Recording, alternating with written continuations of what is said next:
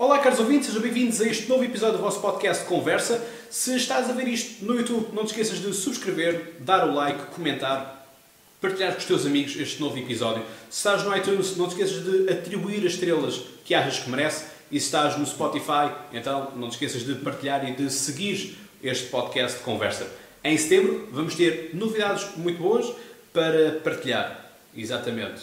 Poderá ter sido aquilo que já aconteceu o ano passado. Vamos ver. Ora bem, e este episódio hoje é justamente sobre a greve dos camionistas, a greve dos motoristas de matérias perigosas. E isto vai ser um episódio que vai explicar tudo e analisar tudo aquilo que não foi explicado e aquilo que não foi analisado. Portanto, separar aquilo que é o trigo do joio. E justamente começamos com o Jericã. O Jericã foi, foram das imagens que mais se viram logo no início, ainda a greve não estava a decorrer, portanto foi todo o alarmismo social que governo, comunicação social eh, protagonizaram, justamente com o Ministro do Ambiente a falar eh, justamente para se encher o depósito, eh, para se precaverem. O Presidente da República também dizer que já tinha o depósito do carro dele cheio para ir ao Algarve e voltar. Portanto, criou-se este alarmismo que nos permitiu ver aquelas imagens na internet de pessoas com pick-ups, com carrinhas de caixa aberta, a encherem uh, jerrycans de 15, 20, 30, 50 litros, enfim, uma barbaridade nesse número. Eu não o fiz, uh, já vos vou explicar também como é que eu fiz com esta questão da greve, mas justamente colocares uh, combustível em tua casa estás a pôr a tua vida em risco, mas também a vida de todos os seus vizinhos. Não te esqueças que é um material inflamável e, portanto, poderás destruir a tua casa e a casa dos outros e, mais que tudo, a tua própria vida. Portanto, da próxima vez que acontecer algo semelhante, não armazenes este combustível. E certamente temos neste momento pessoas que têm combustível para 2020 e troca o passo. Ora bem, esta greve voltou a ser marcada depois daquela que aconteceu em abril, que levou ao caos. Esta foi um pouco mais pacífica, as pessoas precaveram-se um pouco melhor, não houve um, tanto, um grande estado de alarmismo. No início ainda houve hum, algumas quesilhas, temos questão de imagens de pessoas andarem à porrada na, nas, nas gasolineiras, porque uns passavam à frente dos outros, enfim, imagens tristes nesta questão, mas uh, as pessoas precaveram-se de outra forma e não teve tanto impacto uh, como, como foi no caso de Abril. Também as pessoas estavam de férias, portanto não havia necessidade de ir para o trabalho. No meu caso, uh, aquilo que eu faço para me deslocar para o meu trabalho é usar os transportes públicos e a minha bicicleta. Portanto, temos que começar a pensar que podem e existem novas uh, formas de deslocar e não podemos estar tão reféns do nosso carro. Existem os novos passos sociais, uh, que vamos falar deles, obviamente, nas legislativas, mas existem todas outras uh, maneiras também de deslocar que não no nosso carro particular. Ora bem, isto foi então uma greve que aconteceu depois da outra greve de abril ter terminado e ter terminado com um aumento de 10% do salário dos motoristas, portanto, em 2020 vão ter um aumento salarial de 10% em relação a este ano, já estavam uh, feitas condições de aumento de salário para 2020 e já umas uh, pré-considerações para 2021. Todavia, esta greve foi claramente ela politizada e se no final pensavam os grevistas ou os recém-sindicalistas que eh, esta greve ia ser uma vitória para eles, desenganem-se. Esta greve foi uma vitória política para o governo. Mas já lá vamos. Portanto, aquilo que nós tivemos foi justamente uma conjugação de dois, três sindicatos mais relevantes. Eh, e um dos sindicatos, que é o, que é o Sindicato Nacional dos Motoristas de Matérias Perigosas, portanto, o sindicato cujo vice-presidente tem mais poder e tem mais ação que o próprio presidente, estamos aqui então a falar do recém-sindicalista uh, Pardal Henriques, que já foi afastado neste momento pelo próprio governo das negociações que estão a ser mediadas justamente pelo governo. E há aqui um ponto importante uh, a frisar, que é isto é uma greve de privados. Ou seja, não há aqui à partida nenhuma consequência para o governo, não há nenhuma crítica ao governo. O que existe sim é entre as entidades patronais, portanto vamos pôr aqui a ANTRAM, com aquilo que são os vários sindicatos, o SIM, o SN, MPP, portanto, há aqui que distinguir as coisas e não tentar misturar como muitos tentaram fazer. Posto isto, aquilo que claramente se percebeu é que Pardal Henriques quis cavalgar isto para ganhar protagonismo político. E isto percebeu-se rapidamente quando se começou a haver o burburinho que ele seria cabeça de lista pelo Partido Democrata Republicano, portanto o PDR, que é o partido do Marinho Pinto, o antigo bastonário da Ordem dos Advogados. E isto aqui houve justamente a questão primordial que é os serviços mínimos. Eu já vos mostrei hoje, quem está na ordem, vos mostrar algo que eu uso muitas vezes neste podcast, que é justamente a Constituição da República Portuguesa. Isto justamente existe a lei da greve, que está consagrada justamente no artigo 57 da nossa Constituição, que é o artigo que diz uh, nada mais nada menos que o seguinte, e eu passo-vos a ler para uh, perceber aqui os pontos que eu vou tocar.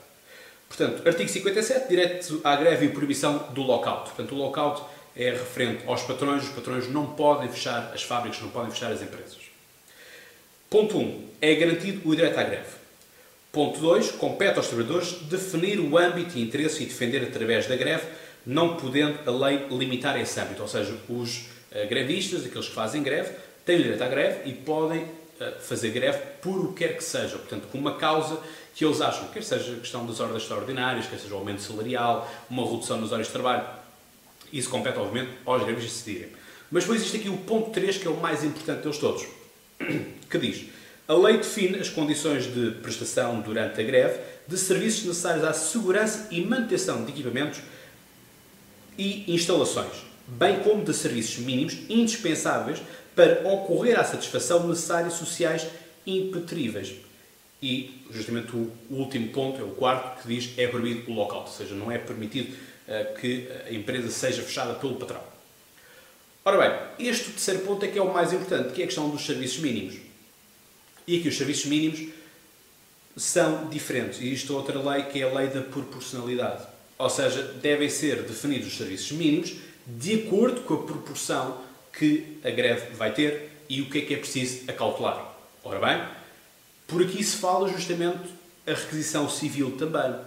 A questão de quantas horas é que os câmaras tinham que trabalhar.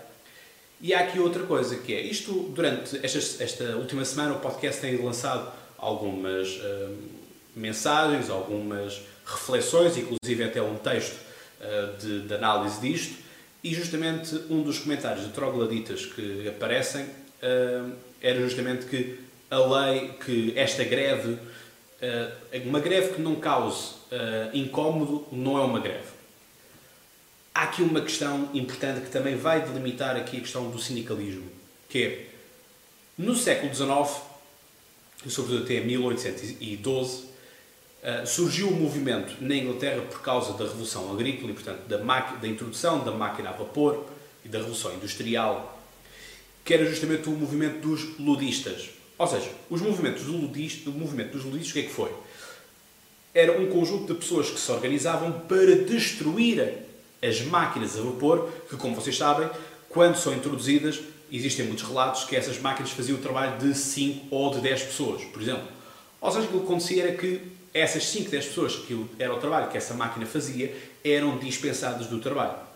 E, portanto, os trabalhadores, como forma de pressionar o, o patrão, como forma de pressionar e garantirem também o seu trabalho, destruíam as máquinas. Em 1812 existe um ato, no, portanto, uma lei britânica que punia com pena de morte quem fosse apanhado a destruir uh, as máquinas. E é justamente este tipo de sindicalismo que vamos ter em confronto no século XX, portanto, 1900, em que temos duas posições, justamente com conta também daquilo que, é, que virá a ser a União uh, das Repúblicas Socialistas Soviéticas em 1917, sobretudo com a, com a introdução de, do comunismo e todo aquilo que é o comunismo de guerra, e depois a NEP, e depois o falecimento de Lenin e, e o a subida de poder do Stalin, temos justamente nas esquerdas eh, e nos sindicalistas duas vertentes. Uma vertente comunista e uma vertente anarquista. A vertente anarquista do sindicalismo é justamente a destruição, é justamente o caos, a desordem. Ao passo que a vertente comunista será algo mais pensado, algo estrategicamente, politicamente pensado. E é justamente esta vertente comunista que ganha uh, os contornos do sindicalismo mundial. Ou seja, é algo pensado, não tem que implicar destruição, existem os piquetes de greve para garantir que a greve é aplicada, para ver também um controlo se aqueles que são os sindicalizados estão a cumprir ou não a greve e para ver também uma comunicação entre os, os piquetes de greve e os governos. Portanto, se pensam que uma greve é para causar incómodo, não é. A greve, a essência de uma greve é para causar dano à entidade patronal, não às pessoas que rodeiam. E, portanto, isso só faz com que haja, regra geral, mais pessoas neste momento a colocarem-se contra as greves do que a defender as greves e, portanto, não se solidarizam com um, os grevistas, com os trabalhadores, de uma forma geral.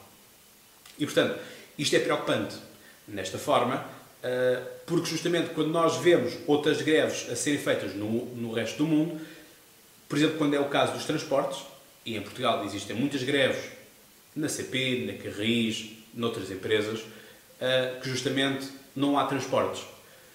Noutros países mais ouvidos que Portugal, a greve é feita justamente para prejudicar a entidade patronal. Ou seja, para prejudicar a entidade patronal e não ser visto como um dia de férias, um, aquilo que acontece é que, por exemplo, a entrada nesses uh, transportes é gratuita. Ou seja, dinheiro que a empresa devia estar a faturar naquele dia não está a faturar. Portanto, é uma forma de prejudicar e de fazer pressão na empresa, porque aí a empresa está a perder dinheiro.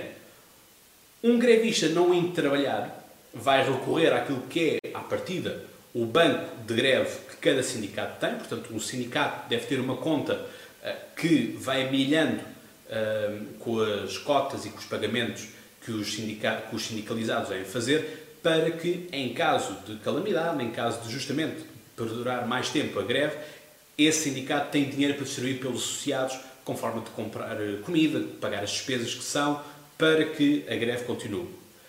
Ora, justamente aquilo que nós temos aqui é, hum, aí faz com que justamente a entidade patronal perca dinheiro.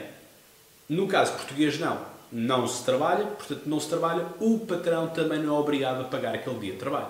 E, portanto, não há exatamente uma grande uh, ataque à entidade patronal. Existe sim mais um, um, prejudicar daquilo que é o comum dos mortais. E, portanto, isso para mim não é greve e não é justo que assim o seja, porque está-se a desvirtuar totalmente, mas lá está. São questão de mentalidades e perceber qual é que é o real funcionamento das coisas. Colocando isto, tivemos justamente os serviços mínimos. E aqui os serviços mínimos, que muitos acusaram de ser serviços máximos, tem a ver com a questão de que é preciso uh, fazer o abastecimento de muitos uh, eh, postos daquilo que era a REPA, a Rede de Emergência de Postos de Abastecimento. E justamente com esta questão dos postos de abastecimento, aquilo que era preciso fazer era justamente fazer o abastecimento de todos estes pontos da rede de emergência de postos de abastecimento, a REPA. E, portanto, o porquê dos, de, destes serviços mínimos e a requisição civil ter sido feita hum, e cumprida com os militares das Forças Armadas? Muito simples. Porque são eles os únicos que têm a capacidade também de uh, fazer a condução. Não me irão colocar a mim, que tenho apenas a carta de ligeiros, a conduzir pesados. E, portanto, aqueles que são uh, militares têm uh, as cartas para condução. Houve uma formação intensiva durante uma semana para se cumprir isso. Isto porque, justamente, quem furou a greve neste sentido foram justamente os grevistas, que não cumpriram o contrato social que se estabelece nestas circunstâncias das greves, que implica justamente os serviços mínimos e a revisão civil. A revisão civil não é nada de novo, sempre se fez e sempre será feita. Quero aqui recordar aqueles que fizeram o Exame Nacional de 12º ano português em 2013, que eh, para justamente essa data foi marcada a greve dos uh, professores em que aquilo que aconteceu foi que muitos alunos não fizeram o exame nacional e aqueles que fizeram não tiveram propriamente os professores que deviam uh, ter a fazer uh, a vigia do, do exame. Eu, por exemplo, fui vigiado por professores primários. Nada contra, mas lá está. São professores que estão habilitados a isso, são professores. E, portanto, tal uh, deve ser adaptado sempre as coisas à realidade que nós precisamos. E, portanto, neste caso, é preciso abastecer a rede, é preciso salvaguardar os serviços mínimos. Quando os grevistas se recusam, obviamente tem que haver requisição civil, como já existiram para a questão dos aviões, como já existiram para questões uh, administrativas. Portanto, não é a primeira nem será a última. À parte disto, tivemos ainda personalidades que estavam esquecidas e precisavam de aparecer outra vez na ribalta. E, portanto, decidiram fazer um texto, assinaram artigos de opinião nos jornais, fizeram uma petição, juntaram-se uma quantidade para contestar coisas vazias, como que o primeiro-direita no governo, enfim, pessoas que não tinham nada mesmo para fazer da vida e que decidiram aparecer na ribalta. Invocando, sobretudo, estudos que elas próprias tinham feito há não sei quantos anos atrás. Ou seja, para mim, essas opiniões só vêm fazer ruído, uh, portanto, nessa questão das celebridades que vieram ao público falar sobre isto e colocaram um pouco de pressão, não há muito a dizer porque também não adicionaram nada ao debate, a não ser uma petição que, enfim, teve efeito zero. Portanto, nada novo debaixo do sol, como se costuma dizer. A nível dos uh, partidos, é curioso que, já lá vamos voltar um bocadinho ainda ao sindicalismo, uh, pela questão de o sindicalismo supostamente ser uma vertente de esquerda e a esquerda acha que só ela é que pode fazer greves, que só ela é que pode ter sindicatos, há aqui uma, há aqui uma problemática que é preciso perceber, que é uma greve, um sindicato, não tem que ser politizado. Ou seja, os trabalhadores não são nem de esquerda nem de direita. São trabalhadores. Agora, se nós vamos dizer que na história, no legado, de facto, a esquerda sempre esteve lá dos trabalhadores e sempre foi o, o movimento operário de esquerda, os movimentos comunistas, uh, anarquistas que tiveram uh, palco, tudo certo. O problema é que nós estamos neste momento no século XXI e não no século XIX ou no século XX, que é justamente o facto de as mentalidades mudam, os propósitos mudam e o mundo não é feito nem de branco nem de preto, mas sim um arco-íris. E portanto, isto leva a uma questão que é: não tivemos, curiosamente, os partidos de esquerda a manifestarem-se solidários ou não com os trabalhadores. Isto é curioso. Mas percebe-se porquê. Isto é, reparem que a maioria da população estava contra isto porque isto é algo que afeta o normal dia a dia das pessoas. E, portanto, os partidos não se querem colar a algo que seja prejudicial para a generalidade ou que, de uma maneira geral, tenha uma má imagem, que traga uma, uma pior conotação. O único partido que se colocou um pezinho aqui, outro pezinho ali, fora justamente o PSD, através do Rio, sobretudo. Mas, obviamente, sendo ele o presidente do partido, falará à partida pelo partido. E, portanto, falou no início e falou no fim, fazendo alusão que o, o governo estava a brincar com os sindicatos, no sentido em que negociava com um, não negociava com o outro, negociava à parte. Numa normal negociação, quando nós temos várias partes, nós procuramos sempre uh, fazer a negociação individual, nunca num coletivo. Porquê? Porque estamos numa realidade de está o governo, está a Antram, estão mais dois ou três sindicatos Uh, obviamente aqui os patrões estão em minoria. Não que o governo tenha que se colocar do lado dos patrões ou do lado dos sindicatos, mas há aqui uma relação de forças.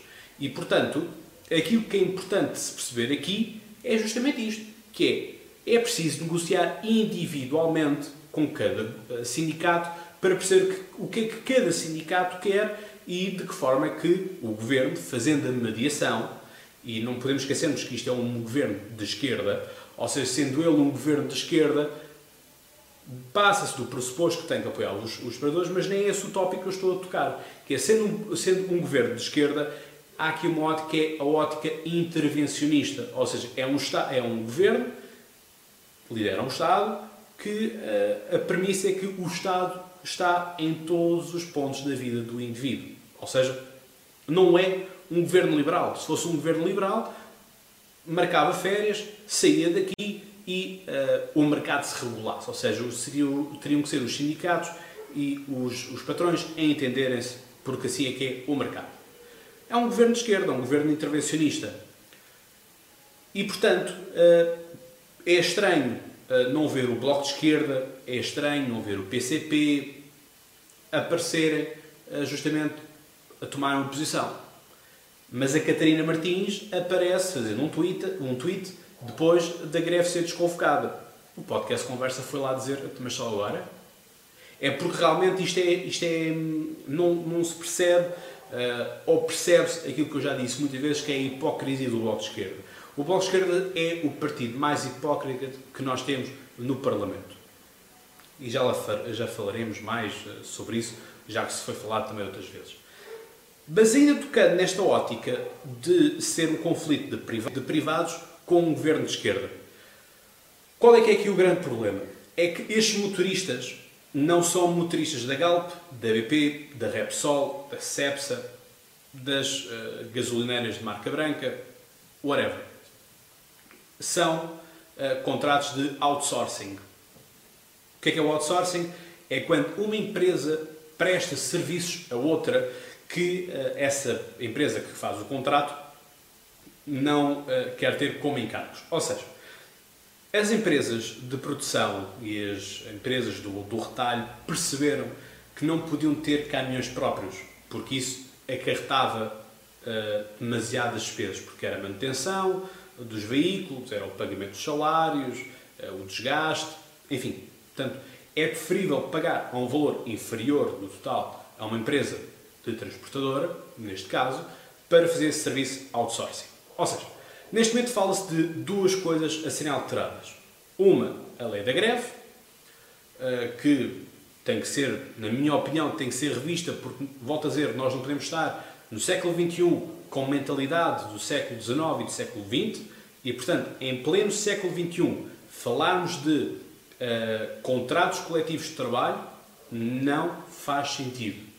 Porquê? Porque justamente essa questão dos contratos coletivos de trabalho era algo que era feito para empresas, para fábricas, quando abriam no tal, num, num, num determinado local, arrastavam basicamente uh, uma quantidade de trabalhadores que ficavam todos agregados àquele contrato.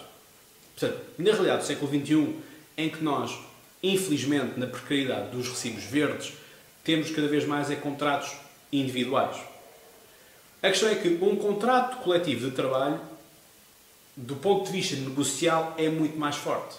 Porquê? Porque, estão, porque são 20 pessoas que estão vinculadas entre elas, as 20 têm que lutar pelo, pelo bem-estar dessas mesmas 20, eh, ao passo que se for um ganha 1000, outro ganha 500, eh, enfim, a partir daquilo que ganha 1000 não ficará solidário porque ele ganha 500. Mas não vamos fugir daquilo que é, que é a parte principal, que é justamente esta questão do outsourcing. E, portanto, sendo isto um governo de esquerda, tem o direito e o dever de intervir nestas componentes e fazer justamente hum, uma redefinição disto tudo. Há aqui outro ponto para finalizar que é muito importante, que é porquê só agora? Porquê só agora, em 2019, quando temos imagens de Pardal Henriques uh, num plenário dos trabalhadores, dizer que temos que aproveitar este momento porque são as eleições. É ano de eleições e estamos em época de eleições. Esta questão, então, é outro ponto, que é, não é fazer pressão sobre os patrões, sobre a Antram, porque a Antram não distribui votos, por assim dizer, é fazer pressão, sim, sobre o governo. É destruir o governo. É prejudicar o governo. Não é prejudicar a entidade patronal. E, portanto, quando começamos a perceber que Pardal Henriques começa a subir popularidade. Popularidade de ser conhecido, não notoriedade. Uh, e, portanto, vai ser já o cabeça de lista para Lisboa e Marinho e Pinto vai ser para, para o Porto. Então percebemos e começamos a juntar as peças. E percebemos que isto não é uma, uh, uma sindicância genuína, é sim um aproveitamento político. E há aqui outro ponto que é, porquê agora? Porquê 2019? É que não foram feitos protestos quando foram os tempos de Pedro Passos Coelho no sentido da austeridade. A questão é, onde é que andava esta malta toda? Onde é estava o Bloco de Esquerda? Onde é estava o PCP? Onde é estava o Pardal Henriques? Pardal Henriques, tanto quanto se sabe, estaria a vigarizar algumas câmaras no sul de França, na Côte d'Azur, com serviços que prometia pagar, que prometia fazer, recebia o pagamento, não os fazia. Isto relatos trazidos por muitos imigrantes portugueses de lá. Uh, porque só agora? E, sobretudo, há aqui outra questão importante neste novo sindicato, que é Pardal Henriques criou uma categoria nos regulamentos que é o, uh, um sócio que é por solidariedade para com a luta. Ou seja, não tem que ser alguém que seja motorista, basta ser alguém que está solidário com a luta. Ou seja, ele chegar a um pé desse, desse sindicato e dizer eu estou solidário com a vossa luta, portanto, metam-me nos órgãos sociais. E é uma forma que eu agora tinha de ganhar protagonismo nesta parte. Portanto, só assim é que se percebe como é que um advogado de Maserati está num sindicato. Vale o que vale. Mas é justamente isto, é repensar o sindicalismo, repensar aquilo que são estes movimentos inorgânicos que muitos comentadores de, uh, de televisão gostam de falar, mas falam disto assim no ar e não explicam. A questão é que estamos num período de mudança e, portanto, há todo um outro mindset, todo um outro pensamento que nós temos que fazer que não é o pensamento do século XIX e do século XX. Portanto, aqui expliquei tudo o ponto, mas falta aquilo mais importante que é porquê, para além de ser agora, porquê este aumento? Porquê eles querem ser aumentados? Muito simples. Nós sabemos que os camionistas não ganham apenas mil euros ou menos disso. Ganham sempre mais que 1500, mais que 1500. Uh, ah, e portanto, qual é o ponto aqui? É que esses 1500 são ganhos com as horas extraordinárias, que são os subsídios, que são ajudas de custo e mais. Subsídios extras, ajudas de custo, não entram naquilo que são as contas da reforma. Ou seja, agora aqueles que estão a entrar na reforma estão a perceber que aquilo que estão a fazer a desconto é justamente sobre as, o salário base, que é 630 e qualquer coisa, euros, e que isso, contas feitas, vai dar uma reforma de 200, 300 euros. Concordo, e aqui solidarismo, obviamente, que uma reforma de 200, 300 euros é nada. Não dá para pagar nada, sabemos depois os custos que as pessoas a, posteriori, a, a posteriormente vão ter com a, eh, a medicação, a saúde é mais débil, tudo mais. Mas a questão é, deviam ter pensado isso antes. E a questão é que também os trabalhadores foram sendo cúmplices, aceitando e pedindo sempre o aumento não do salário base, mas sim das ajudas de custo. E, portanto, muitos preferem sacrificar-se e ficarem mais tempo na viatura do que terem lutado para um aumento do salário base. Portanto, preferem uh, arriscar mais tempo na, na, estrada para terem uh, mais bónus uh, finais de ajudas de custo, etc. Portanto, esta é que é as duas razões para que esta greve esteja a ser feita. É uma greve para prejudicar um governo com uma, com uma agenda pessoal de subida de poder por parte de Pardal Henriques, que agora está revelada, e é justamente perceberem que afinal na reforma não vão ter um, o, o mesmo dinheiro que têm agora na vida ativa. Portanto, aqui está feita a análise. Espero que tenham gostado. Espero que uh, seja elucidatório. Partilhem, uh, mandem mensagem também com alguma das vossas opiniões. Uh, se vão ser daqueles que vão agora descarregar a raiva nas caixas de comentário, como aconteceu justamente quando se falou da questão do Mário Machado ir à TVI, não o façam. Não vale a pena. Porque descarregarem a vossa raiva na caixa de comentários vale zero. Portanto, não, não é por aí. Vocês, caros ouvintes, eu consigo diferenciar muito bem quem que são os caros ouvintes. Eu conheço-os, sei qual é que é o vosso comportamento normal. É por isso que este podcast está há dois anos e meio e, portanto, já sei qual é que é o padrão daquilo que é o caro ouvinte. Partilha, deixa o like e depois manda a mensagem privada. Não costuma comentar. Portanto, é muito fácil de separar o trigo do joio na questão dos comportamentos. Portanto, Uh, obrigado a todos, caros ouvintes. Vão ver mais episódios interessantes com outros podcasters também, porque estamos justamente no verão, naquilo que é a chamada Silly Season. Eu estive um pouco em descanso, voltei agora. Setembro é um mês que promete e muito. Temos eleições para dia 6 de outubro, portanto há material para fazer, há conteúdo para produzir até lá, episódios, convidados, portanto vai ser muito, muito interessante tudo isto que agora vai acontecer a partir de 1 de setembro. Mais presença nas redes sociais, portanto, sigam no Facebook, sigam no Instagram, no Twitter também. E, portanto, caros ouvintes, como eu costumo dizer, tenham boas conversas e já agora informem-se. Ah, e não se esqueçam, em relação ao Jerrycan, não é para encherem e porem em casa. Ok? Pode ser? Conto convosco. Sim, porque vai haver agora esta nova greve que é justamente para uh, ser durante a agenda eleitoral. Portanto, é, é apenas aos fins de semana e todos nós sabemos que as maiores ações de campanha e as maiores ações de proximidade com a população é justamente ao fim de semana e, portanto, este sindicato do Pardal Henriques vai fazer uh, greves para os feriados de setembro e para uh, os fins de semana. Portanto, está aqui bem revelado os propósitos de todo este movimento. Caros ouvintes, despeço-me então. Vou arrumar o Jarricam porque eu não usei, porque justamente eu uso os transportes públicos e a bicicleta, portanto, uh, faço aqui também o último um, apelo que vocês também usem outras realidades para chegar ao vosso trabalho, para conseguir fazer a vossa vida. Se ainda estão de férias, gozem as férias e que venham com energia para setembro para trabalharem. Ok? Continuação umas boas férias para quem está e aos santos caros ouvintes, continuamos por aí. Obrigado.